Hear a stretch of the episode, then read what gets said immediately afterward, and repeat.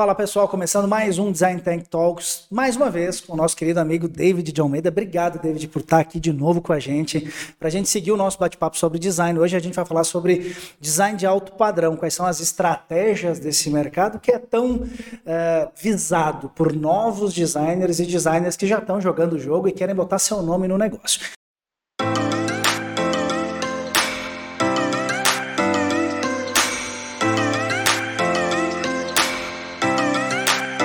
Então, cara, antes de tudo, eu gostaria que tu te reapresentasse.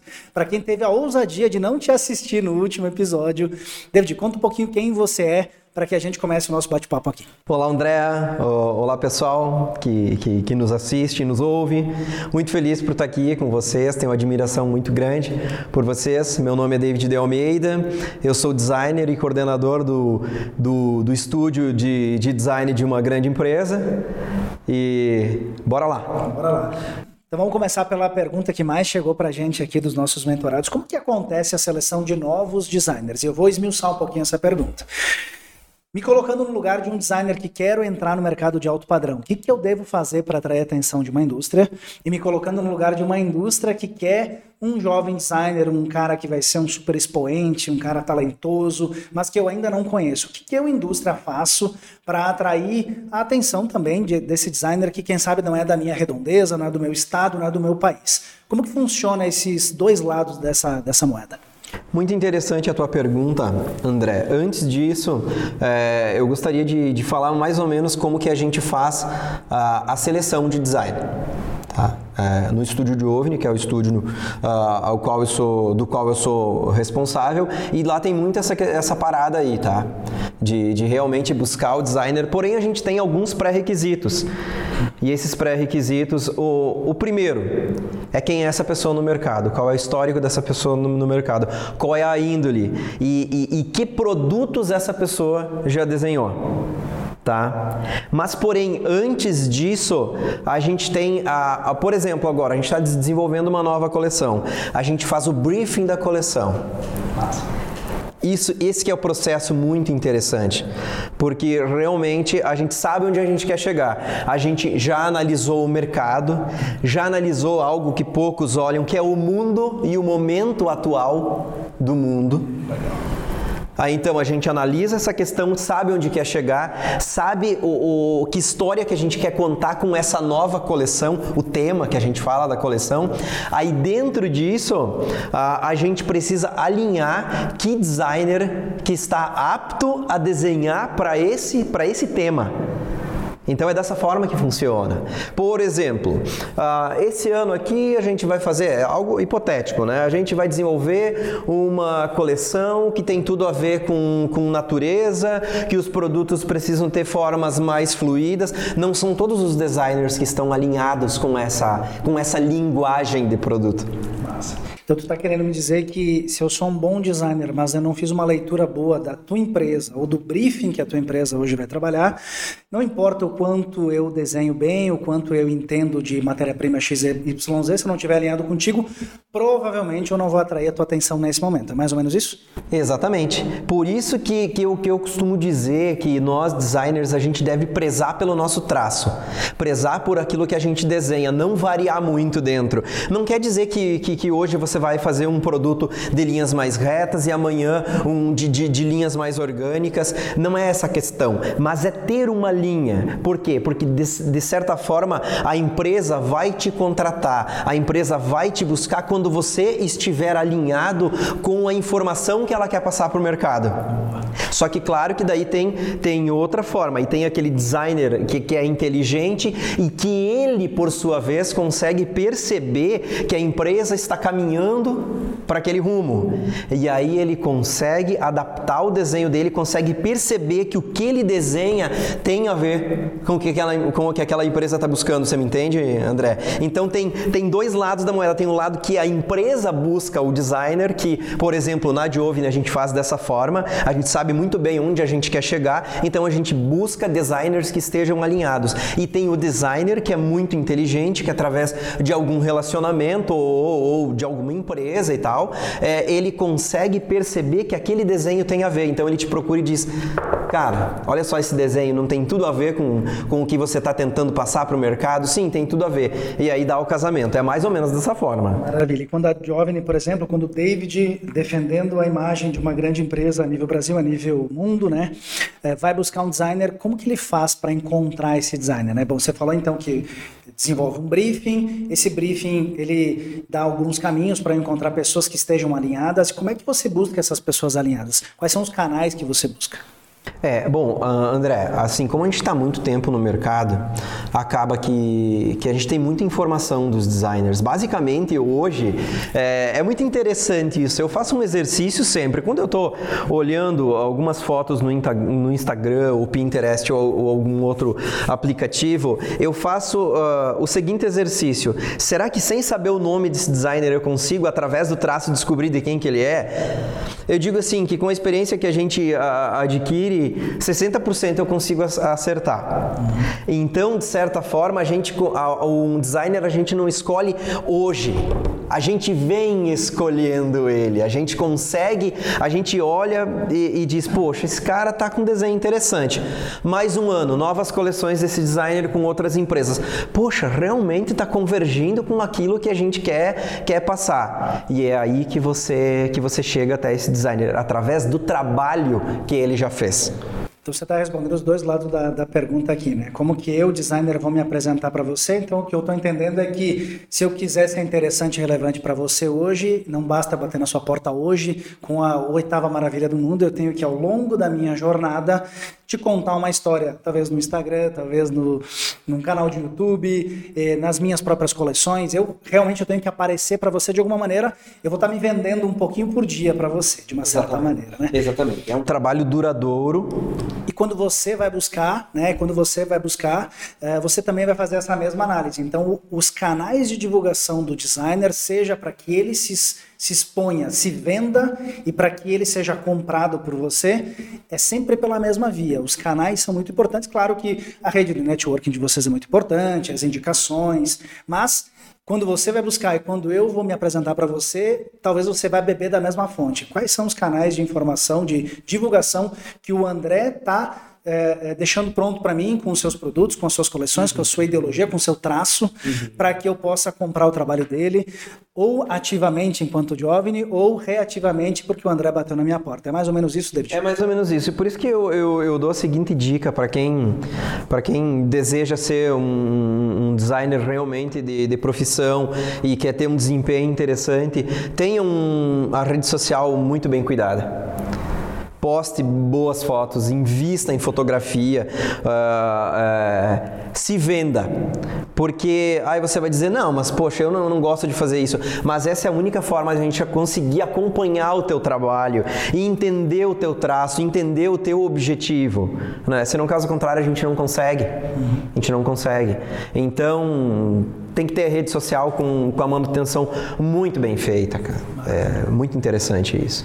Passando aqui para uma próxima pergunta e que tem a ver com o que você falou sobre gerar um bom briefing, né? Poxa, então é bacana que aqui nesse episódio a gente está talvez assim clareando a visão de que, poxa, eu sou um bom designer. Essa é a mensagem que a gente recebe muitas vezes. Cara, como que eu faço o meu de... com que o meu desenho seja comprado por alguém? E dá aquela, daquela a gente respira fundo e diz, cara, como que eu vou te explicar isso? Não basta você desenhar bem, você tem que saber para quem que você vai vender, não adianta você chegar, bater na porta de 10 indústrias que você não conhece nem sequer a história delas, porque provavelmente você não vai se conectar com elas, não importa o quanto você é um bom desenhista ou não, né? um bom designer, é, de uma maneira mais ampla falando, né?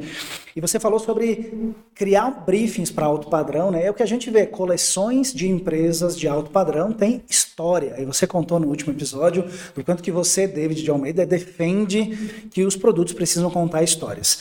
Nesse ponto, para criar um bom briefing, obviamente existe uma pesquisa. Que tipo de pesquisa o David e hoje a Jovine trazendo aqui um case é, atual seu, como, que tipo de pesquisa, onde vocês buscam informação, é, como que se estrutura é, isso? Eu sei que num podcast é difícil de explicar, daria aqui, daria acho que um MBA aqui basicamente de, de tempo se a gente quisesse explicar tudo, mas sucintamente, como que você pode resumir isso para quem está nos vendo e nos ouvindo? Como que o David hoje faz um bom briefing através de uma pesquisa? Como que você pesquisa, cara? André, é, é, uma pergunta realmente a gente poderia ficar, a gente poderia fazer um podcast somente com essa, com essa questão aí, tá? É, mas eu vou tentar te, te, te dar uma ideia rapidamente de como a gente, de como a gente faz, é uma, uma, de maneira re, bem assim resumida. Basicamente, o tempo que a gente gasta hoje estudando tendência, estudando o mundo, estudando a forma de viver, se equivale ao tempo que a gente gasta para desenvolver uma coleção. Né? Isso é, acho que já explicou bastante. Então, basicamente, o, o, o que, que a gente olha quando a gente vai propor uma nova coleção? Porque quando você vai na vibe dos outros, é, não é tão difícil de desenvolver. Agora, quando você dita, busca ditar uma tendência, que você quer estar à frente do mercado, né?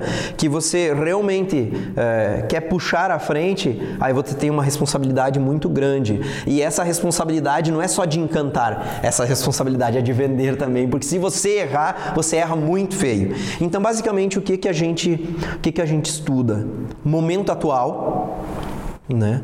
Momento que o mundo está passando tá? o, que, o que está acontecendo, os principais acontecimentos. A moda é muito importante porque geralmente a moda ela está um ano, a, a, um a dois anos à frente da mobília. Geralmente o que se, o que se usou na moda vai ir para a mobília. Então é uma, uma informação muito importante, tá? É, basicamente é isso que a gente, que, que a gente olha. E, e, qual é a informação que a gente gostaria de passar realmente, tá? Ah, o tipo, uh, se é aconchego, né? Se é versatilidade, se é praticidade, né? Basicamente é isso. Tinha uma pergunta aqui que falava sobre como é feita a pesquisa para determinar qual é o estilo, tendo em vista que existe uma necessidade de estar dois anos na frente, né? E você trouxe isso de olhar a moda, né? Eu acho que esse é um ponto legal para quem, vamos lá, né? Para quem tem o desejo de criar algo que no momento da sua criação pode ter muita valia, mas entendendo o processo de desenvolvimento, pode ser que você termina de desenvolver e aquilo já saiu de moda, né? Então, se você avaliar a moda vestuário, né? David? Uhum. Que é algo de, de que representa muito na nossa economia, de uma dinâmica muito maior do que a mobília. Parece que a gente tem uma boa fonte de inspiração aí também. E você é um cara especialista nisso, você tem formação nessa área da moda. Conta um pouquinho rapidinho disso pra gente aqui, porque eu acho que isso agrega muito na tua visão de pesquisa, tá? É, na verdade, a, a, a, minha formação é estilista modelista do, do, do ramo realmente de moda e, e, isso foi muito interessante e na época que eu optei por estudar isso, logicamente eu já estava inserido no, inserido no mobiliário, né? mas como a gente não tinha algo assim é, tão próximo, eu pensei, poxa, por que não, né? Por que, por que não estudar essa questão e eu tenho certeza que eu tenho versatilidade depois para adaptar uma coisa na outra. E na verdade, quando eu comecei a me aprofundar, eu gosto muito dessa, de, dessa parte né, de estilismo e modelagem, quando eu comecei a me aprofundar isso, eu vi que as coisas estão totalmente ligadas. Totalmente ligadas. Né? E, e, então realmente a moda ela consegue te dar uma percepção muito antes. Logicamente que a gente precisa interpretar a moda e saber que o que faz sucesso nos Estados Unidos não faz sucesso aqui né? Saber que o que faz sucesso na Europa não faz sucesso aqui e conhecer muito bem o, o onde você quer vender, a região onde você quer vender, e entender o que, que essa região ela, ela consome. Então isso tudo está extremamente ligado ao design. Está extremamente ligado. Então, esse é um estudo muito bacana que a gente faz, né? É, é, porque as coisas elas têm uma trajetória e tudo é cíclico. Então, a gente mais ou menos, a, a grande dificuldade é como você investir na bolsa, mais ou menos isso. Você precisa antever a situação. Porque se você enxergar o agora, o agora ele já está passando. Então, a gente tem que olhar e, e realmente e, tentar interpretar o que as pessoas estão buscando, né? Porque o produto, ele, ele ele, faz parte de um cenário. A casa nada mais é do que um cenário onde você vive, né? O local onde você vive. E, e querendo ou não, o mobiliário, ele, eu sempre digo assim que o mobiliário ele tem a responsabilidade de dizer para a pessoa que entra na tua residência quem você é sem falar. Ótimo. Né? Então, é, o, o, mobiliário, assim como a moda, quando você anda no, na última moda, naquele estilo diferente, é, ou, ou, que você está usando uma roupa que inspira rock and roll, você quer dizer, poxa, cara, eu gosto de rock and roll, entendeu?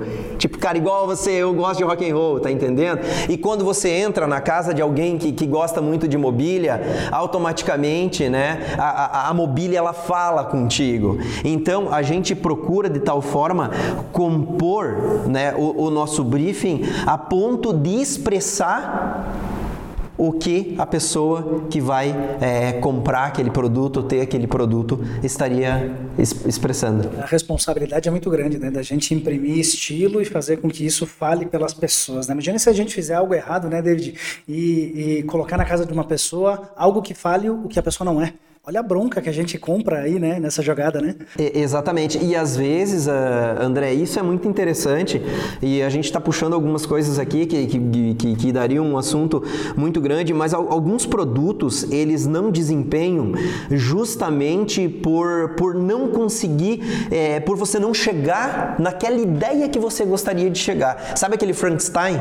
Que você, por exemplo, o móvel, né? Você, você acerta o tampo do móvel, mas a gaveta não não fala a mesma linguagem do tampo. Então, viu como isso está em, em, muito ligado com aquilo que eu estava falando antes? Então, quando o produto ele está é, resolvido e você coloca ele na mobília, você insere ele no ambiente, no cenário, ele toma o seu lugar e diz: Eu estou aqui e a informação que eu quero passar é essa. Cara, isso muito, é o bonito do design, né, muito cara? Muito legal, muito interessante. E, e, você falou sobre mercados diferentes, outras, outras eh, regiões, outras, outros pontos geográficos, né? Falou de Canadá, Estados Unidos, né? Hoje você vende Canadá, Estados Unidos também, não? Sim? Hoje, hoje nós vendemos é, todo o Brasil tá? nas melhores lojas do Brasil. Nós temos lojas maravilhosas é, que vendem o nosso produto. É, nós vendemos no Canadá, vendemos nos Estados Unidos e no Panamá. São esses os países hoje é, que são enviados os nossos produtos. O design do David está inserido. E agora me conta uma coisa. Olhando para esses locais tão distantes, né? Tudo bem que a gente hoje pode viajar tanto fisicamente quanto virtualmente num piscar de olhos.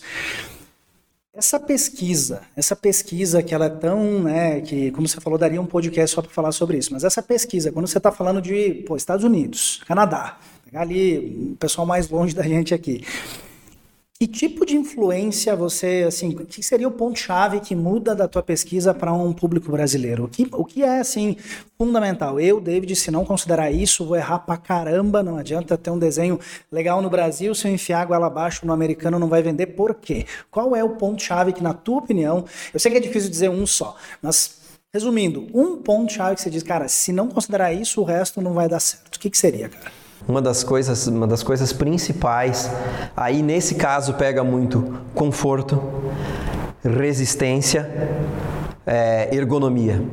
Ergonomia. Pega muito isso. Pega muito isso. Porque o design é o seguinte: o design ou você gosta ou você não gosta. Se você não gosta, você não compra. Mas se você gostou daquele produto, você espera que todo o pacote seja entregue.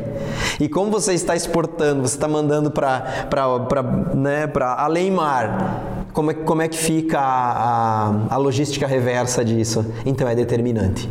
Então quando a gente pensa, indo um pouco adiante nessa tua pergunta, quando a gente pensa em um produto, veja como é, é como vai longe essa questão do, do, do design. Né? Quando a gente pensa em um produto, a gente precisa pensar para todos os mercados. Ou seja, isso às vezes muda o desenho do teu produto ainda na origem. Porque é uma pergunta que a gente faz é o seguinte: tá ok, o produto tá lindo. Tem resistência para ser vendido em todos os, os países que a gente atende? Né? Tem conforto? Está dentro das normas, vamos dizer essas normas que elas ficam de certa forma implícitas, né? De altura, de largura, mas que elas existem. A gente sabe muito bem que, que, que essas normas de, de, for, de forma, né? É, de forma, quem sabe, por trás, assim, né? É, no, no, no, no pano de fundo, mas elas existem, né? Você precisa ter isso muito bem definido. Legal. Cara, e então pesquisa comportamental é o ponto-chave desse negócio, né? Entender quem são as pessoas, para entender comportamento, para entender o que elas valorizam, né? E você citou um elemento muito legal aqui. Você falou que metade do seu tempo de trabalho é para pesquisar. E é algo que verdadeiramente nos deixa muito felizes de ouvir isso vindo de você, um cara tão detalhista, com um trabalho tão apurado para um mobiliário de tão alto padrão que você trabalha. Né? A gente falava aqui sobre marcas concorrentes, é, que você também se inspira ou que você analisa como análise de benchmarking. E entender que pesquisar antes de desenhar, na verdade, é o grande alicerce para que um desenho, algum, em algum momento, possa ser útil para alguém. Né? Então, de novo, para aquele cara que espera bater na porta da Giovanni ou do David para apresentar um trabalho e não pesquisou, talvez, nem quem é o David ou o que, que, que o David pensa hoje, ou a empresa que o David de, defende, cara, pesquisa, né, David? Porque sem isso, provavelmente, você pode ter um grande traço, um grande desenho, mas você não vai ter relevância, provavelmente, né? Eu não vou conseguir atrair tua atenção. E eu acho que esse recado aqui, acho que resume um pouco do nosso bate-papo de agora, porque é uma grande dúvida dos jovens designers. Como que eu chego numa indústria? Será que é pela minha capacidade de detalhamento técnico? Também é, né? A gente sabe que isso é muito importante, vai dar valor para o meu trabalho. Agora, se eu não entender de pessoas, né, David, de comportamento, eu não vou desenhar bem para o brasileiro, nem para o canadense, nem para o americano, muito menos para o David, que está lá fazendo uma, cura, uma curadoria bela. Então, o que, que tu poderia resumir, assim, para a gente poder finalizar esse episódio que vai dar muito pano para manga, a gente vai voltar aqui com mais episódios para falar só disso, eu fiz várias anotações aqui no meio do caminho. O que, que tu poderia resumir para a gente aqui é, nesse contexto de pessoas? O que, que é é, assim, quais são os pontos principais na análise comportamental, visto que a gente não estudou diretamente, sei lá, áreas de de, de, de, de, atuação diretamente linkada, linkadas a pessoas. Mas lembrando que um designer que não entende de gente não é um designer, é um bom desenhista apenas. O que, que é importante para o David nesse ponto? André, uh, o seguinte: tem uma frase que eu carrego comigo que a gente é o resultado das nossas experiências. Né? A gente, eu, eu, me comparo a um, a, um, a, um, a, um, a um balde de água. Por exemplo, assim, um copo, um copo de água. É, quanto mais cheio você estiver, mais conhecimento você tem. O meu desenho é o transbordar. Bacana. Né? Então, é, o, o, que, que, eu posso, o que, que eu posso dizer para quem está buscando, por exemplo, bater na nossa porta? Nos estude nos estude. Toda empresa ela tem uma evolução. Através da evolução ao longo dos anos, você consegue entender muito bem onde essa empresa quer chegar. E as empresas que evoluem, e principalmente as que evoluem rápido, deixam isso muito explícito.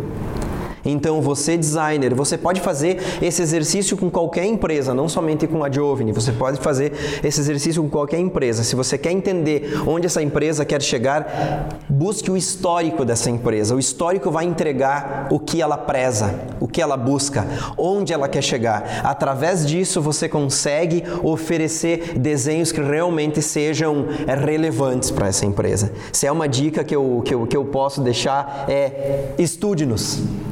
Maravilha, essa dica vale um milhão de reais, pode acreditar. Tem uma galera perguntando pra gente como que eu faturo um milhão de reais. Tá aí, o David deu de lambuja. David, obrigado pelo papo, cara. A gente vai se ver muito aqui nesse podcast. O Design Tech Talks, ele tá aqui para isso, para trazer caras que nem você, e você vai estar tá mais do que convidado, vai estar tá convocado a voltar aqui para falar pra gente sobre todos os papos que a gente fala dos bastidores e que eu tenho certeza que a galera tanto quer nos ouvir. Cara, obrigado pelo teu tempo. Foi um prazer falar contigo e a gente se vê no próximo episódio.